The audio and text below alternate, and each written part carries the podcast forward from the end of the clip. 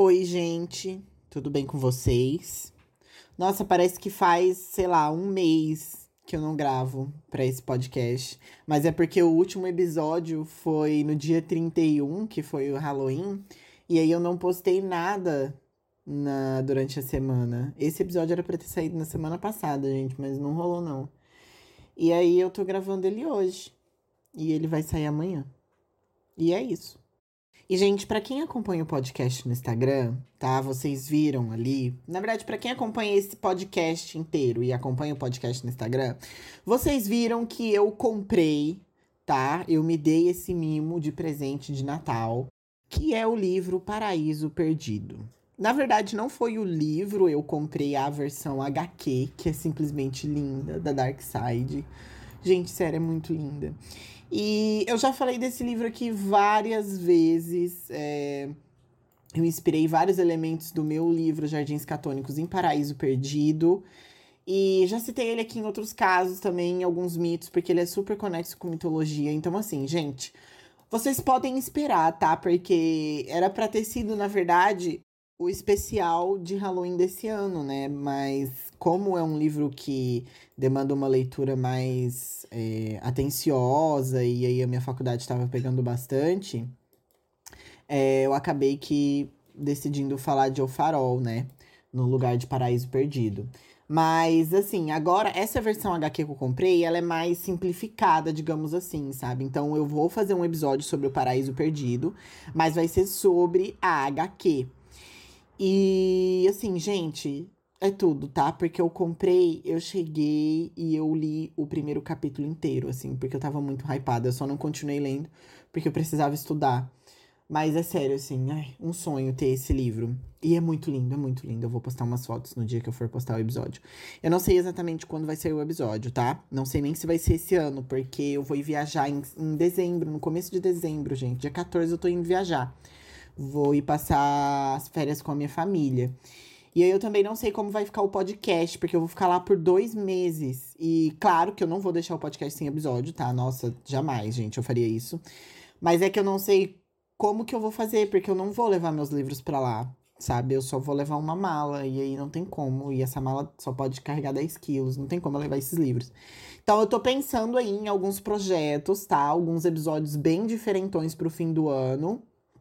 Mas, enfim, eu só queria compartilhar com vocês essa, essa conquista, gente. Eu sempre quis ter esse livro, tá? E agora eu tenho uma versão bem linda dele. E é tudo, vocês vão adorar. E assim, com relação ao fim do ano, gente, eu ainda não me decidi certinho como que vai ser. Eu já tenho algumas coisas em mente. Mas aí, quando a gente chegar mais perto do fim do ano, eu vou, obviamente, explicar certinho pra vocês. Chegar mais perto do fim do ano, né? Nós já, nós já estamos em novembro. Graças a Deus, eu não aguento mais. Gente, eu tô com uma matéria na faculdade. Pra quem faz, pra quem faz direito aí, direito administrativo, assim, ó. Tá? Eu tô por aqui pra, pra trancar o meu curso. Que matéria chata, gente. Eu, e, e é uma matéria que a gente precisa ficar prestando atenção 100%, porque senão a gente perde. Ela é cheia de detalhes, sabe?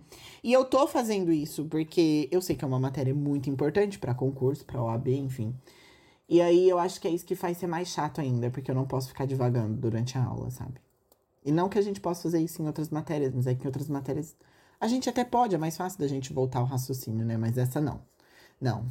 Pelo menos a semana que vem é a minha última aula de prática penal, que é a aula que eu tô tendo de manhã na quarta-feira, então já vai me aliviar bastante, tá? E as minhas provas acabam tudo esse mês, é isso. Minha última semana de novembro vai ser extremamente cheia, cheia de prova, vai, mas pelo menos comecinho de dezembro já não tem mais nada, vai ser tudo, gente. Enfim, dados os avisos, né? Antes de eu começar, eu queria agradecer a todo mundo que ouviu o episódio sobre o Buda e conversou comigo. Já faz algum tempo, na verdade, que eu lancei esse episódio, né? Mas algumas pessoas vieram conversar comigo no, no privado e eu acertei os meus apontamentos ali. Eu até comentei com alguns de vocês que para mim era um tema um tanto quanto sensível e que eu tava com receio de falar sobre, porque o budismo é uma religião seguida no mundo até hoje, né, gente? Mas no fim, de acordo com o feedback de vocês, correu tudo bem. Eu falei ali sobre uns pontinhos bem certinhos. Então, assim, muito obrigado, de verdade, vocês que, que foram conversar comigo, gente. Esses temas mais sensíveis eu sempre vou ficar com receio, tá? E, e quando vocês me dão feedback, me acalma. Enfim, sem enrolação, eu sou o João Vitor, e hoje eu trago para vocês Agni, o deus do fogo.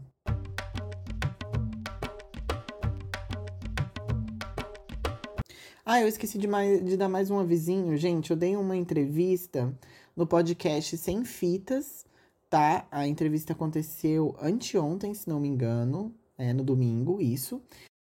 E eu ainda não mandei para vocês, não fiz a divulgação certinha ali, porque a entrevista tá disponível só no YouTube. Ela não tá disponível nas plataformas de áudio ainda, no podcast do Lorenzo, que é o entrevistador. Então eu tô esperando ficar disponível ali para eu poder compartilhar. E aí eu vou compartilhar no Instagram, né? Então, vocês fiquem de olho se vocês quiserem me ver falando sobre mitologia por uma hora.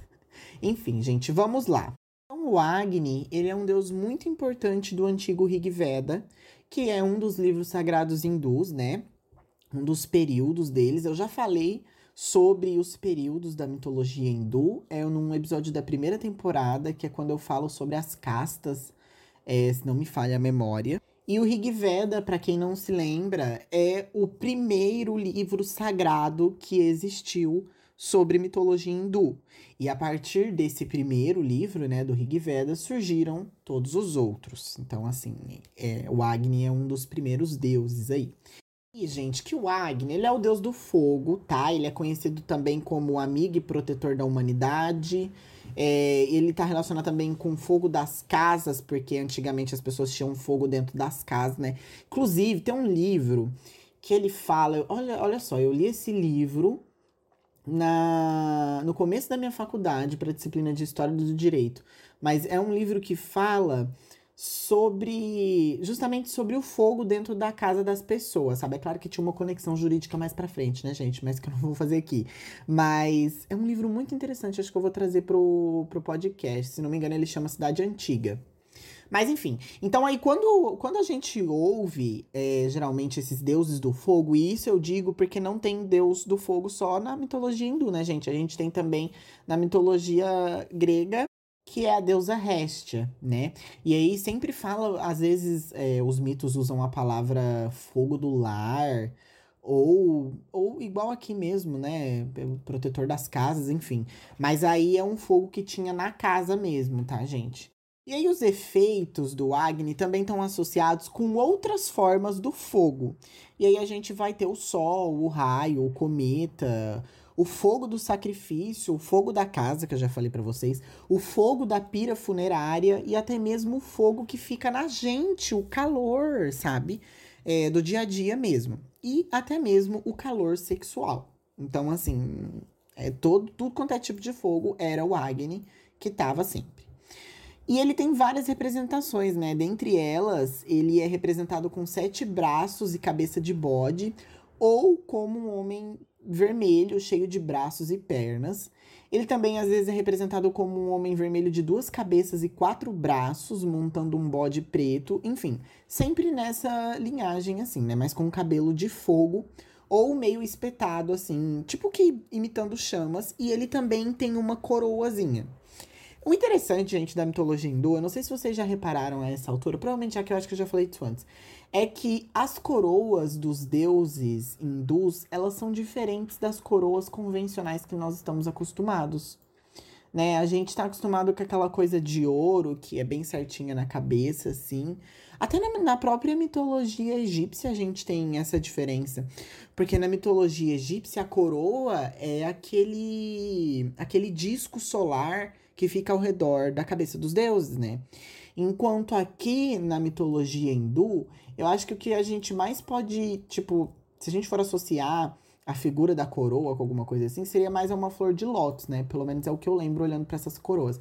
Mas às vezes elas também são bem fechadinhas, assim, quase como se fosse tipo, tipo, sei lá, tipo uma, uma panela ou uma cumbuca na cabeça. Mas isso é só para relacionar com a forma, tá, gente? Não, não parece isso de verdade. Mas é só vocês olharem as imagens que eu coloco no podcast, no, nos episódios de mitologia hindu, que vocês vão repararem. Essas coisas que tem na cabeça dos deuses, gente, são as coroas hindus. Elas são diferentes, né? Isso é, claro, por toda uma questão cultural, né, gente? A gente é mais acostumado com essa coroa europeia. É isso? É uma coroa europeia? Enfim. Com relação à representação dele, gente, é, eu acho que não existe nenhuma representação que ele tá com uma só cabeça. tá? É dito que, pelo menos nas vezes em que ele tem as duas cabeças somente, uma significa imortalidade e a outra é um símbolo da vida. E o Agni ele é sempre jovem e imortal, porque o fogo sempre é reacendido. Entendeu? Tipo, naquela época a pessoa apagava o fogo, mas ela precisava acender o fogo de novo. Tipo, ah, sei lá, fogão a lenha, apagava o fogo do fogão a lenha, e aí precisava acender o fogo do fogão a lenha de novo, entendeu? Essa linhagem. Enfim, ele tem três filhos, que é o Pavaka, Pavamana e Suti, e a gente não vai entrar neles aqui, talvez futuramente, não vou confirmar nada para vocês. E ele ainda é considerado onipresente. E para quem não sabe, onipresente é a capacidade de estar em todos os lugares ao mesmo tempo. Mas o Agni, ele não é um deus louvado diretamente nos dias de hoje, tá? É dito que foi ele quem criou o sol e preencheu a noite com as estrelas, e que ele também sabe o pensamento de todas as pessoas e ele é testemunha de decisões importantes que a gente toma na nossa vida. E que na Índia é por isso que sempre tem uma pira de fogo nos casamentos ou uma labareda, enfim.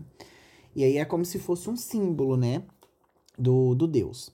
Eu falei para vocês que ele é associado ao fogo das piras funerárias, e isso é porque os hindus acreditavam que quando eles cremavam um corpo morto, o Agni enviava a alma do falecido para o céu na forma da fumaça. E aí a essa pessoa era dada a imortalidade. E com relação ao fogo de sacrifício, é dito que no começo o Agni estava receoso em começar, tipo, não dá para entender muito bem, sabe? Mas ele estava meio que receoso em começar a trabalhar com isso. Porque ele tinha três irmãos dele que já haviam morrido enquanto faziam isso, né? Que exerciam esse papel de, de, de fogo de sacrifício. E assim, esse mito ele não explica o porquê que eles morreram também mas eu imagino que eles não devam ter morrido queimado, né, gente? Porque, tipo, eu penso que quando você é o deus do fogo, você vem aí com a bonificação de não poder ser queimado, né? É o mínimo. Mas por causa disso, o Agni tentou se esconder em uma caverna subaquática, só que ele foi dedurado pelos peixes que ficavam ali é, ele foi dedurado para os outros deuses, né, que estavam procurando ele para ele poder começar a servir como fogo do sacrifício. E depois disso, o Agni tenta se esconder dentro de uma árvore chamada Sami ou Shami.